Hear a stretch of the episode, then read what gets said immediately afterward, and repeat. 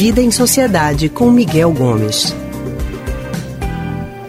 É o É da Sua Conta com Leandro Trajano. Agora a gente vai falar de dinheiro aqui no Rádio Livre e sobre o Pix. Faltam só quatro semanas para começar a funcionar essa ferramenta nova no Brasil. Em 16 de novembro, que começa a novidade né, para quem quer pagar contas ou receber dinheiro pelo celular em até 10 segundos.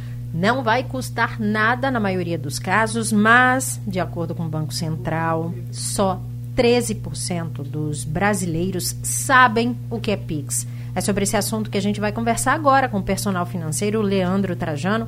Boa tarde, Leandro. Boa tarde, Lilian. Boa tarde, Leandro, todos aí do estúdio e, claro, nosso ouvinte. Boa tarde para você também, Leandro. Leandro, para a gente começar essa conversa, vamos relembrar para o pessoal. Só 13% dos brasileiros sabem, né? Então vamos, para quem não sabe, vamos explicar o que, que é o Pix. Bom, Leandro, é uma forma de pagamento instantânea e realmente instantânea. Como vocês falaram aí, vai ser compensado esse pagamento, essa transferência em até 10 segundos, bem diferente do que a gente tem hoje. E é uma forma, uma ferramenta de pagamento que vai funcionar 7 dias por semana, nas 24 horas do dia, 365 dias do ano. Então é diferente de você pagar uma conta de luz, só vai compensar tantos dias depois, ou se você fazer um TED às 18 horas da sexta-feira, só vai compensar na segunda. Então isso já não vai acontecer. Até 10 segundos está compensado está efetuado. Ô Leandro, por que os bancos eles estão insistindo tanto para que os usuários, os clientes, eles utilizem o Pix? Olha, é bem interessante. Essa pergunta tem surgido pontualmente, né? porque as pessoas até perguntam por que eles estão fazendo isso se vão perder em relação à taxa do TED, que tanta gente paga. Por que o interesse deles? é a gente entender que o Pix, com o tempo, ele vai sim gradativamente crescer e vai ser a forma de pagamento, a forma de transferência que deve fazer parte do dia de maior parte das pessoas de uma forma muito dominante. E você tem que cadastrar uma chave, né? Na verdade, você tem que cadastrar, você pode cadastrar até cinco chaves por instituição financeira na pessoa física e até 20 chaves na pessoa jurídica. Então, os bancos querem que você cadastre a sua chave do Pix nele porque se ele for detentor de seus cadastros e sua chave do Pix, quer dizer que você vai fazer mais operações nele. E você fazendo mais operações e pagamentos através do banco, ele vai ter mais ganhos por isso. Ele vai movimentar mais do seu dinheiro, mais do recurso. Afinal, cada conta de luz que a gente paga, de telefone ou de cartão de crédito, o banco vai repassar esse dinheiro para a operadora de telefone celular, para a operadora do cartão ou para a concessionária de energia, e ele ganha uma taxinha nesse meio de campo que ele faz entre o cliente e o fornecedor de serviço. E então, se a gente tem essa chave cadastrada, ele vai ganhando mais dinheiro. E o que, que é essa chave, né? São vários tipos de chaves. Tem chave aleatória, tem o CPF, pode usar o e-mail, o telefone. Qual é a diferença e qual é a melhor? Ótimo. É, na verdade, você pode cadastrar cinco chaves pessoa física. Você tem essa chave e-mail, a chave telefone, CPF aleatória.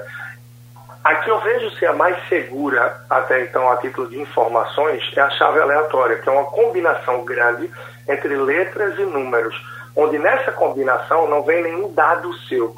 Uma vez que na chave e-mail vai estar o seu e-mail, na de telefone vai ter o seu telefone, na CPF, naturalmente, o seu CPF.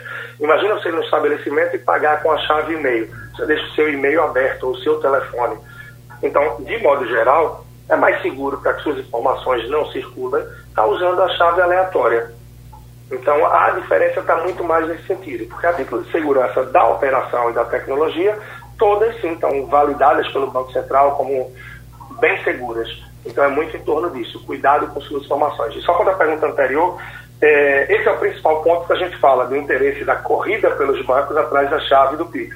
Mas, claro, há outros fatores também, mas esse é o mais visível e mais chama atenção.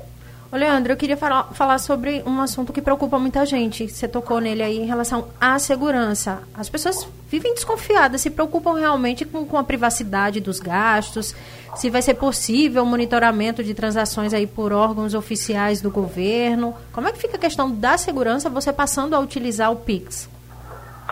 É, na verdade, quando a gente tem essas transações através de TED, DOC, entre outras, que partem de nossa conta bancária, já tem um acompanhamento disso. A gente já torna toda essa movimentação acessível para quem é de competência. E com o Pix não vai ser diferente. É até interessante porque a gente tinha meses atrás a possibilidade de começar a fazer pagamentos via WhatsApp. E essa possibilidade, essa ferramenta foi barrada pelo próprio Banco Central. E dá para a gente vincular, para a gente linkar as coisas. Porque o Banco Central deve ter proibido, deve ter botado a mão para isso. E se a gente pagasse através de WhatsApp e esse modo de crescimento, pagamento, crescesse, talvez ele não fosse detentor de todas essas informações. Então, talvez por isso tenha sido barrado, para que ele tenha um maior domínio dessas informações, para diversas razões, que é importante a título de Banco Central, Banco dos Bancos, para ter também aí posse e monitoramento disso tudo. Mas, para as pessoas que têm aí as contas em dia e sabem que estão fazendo as coisas corretas, seja PJ ou PF, uhum. não creio também que seja nenhuma preocupação, nada maior nesse sentido. Certo, Leandro, obrigado mais uma vez, mais uma semana aqui com a gente no Rádio Livre. Claro, um grande abraço então. E para saber um pouco mais, arroba personal financeiro lá no Instagram, só procurar personal financeiro e também YouTube, podcast, Leandro Trajano. E tem bastante conteúdo já sobre o Pix também aí complementar. Um grande abraço. Obrigada, Leandro. Uma ótima tarde para você. A gente acabou de conversar com o personal financeiro Leandro Trajano.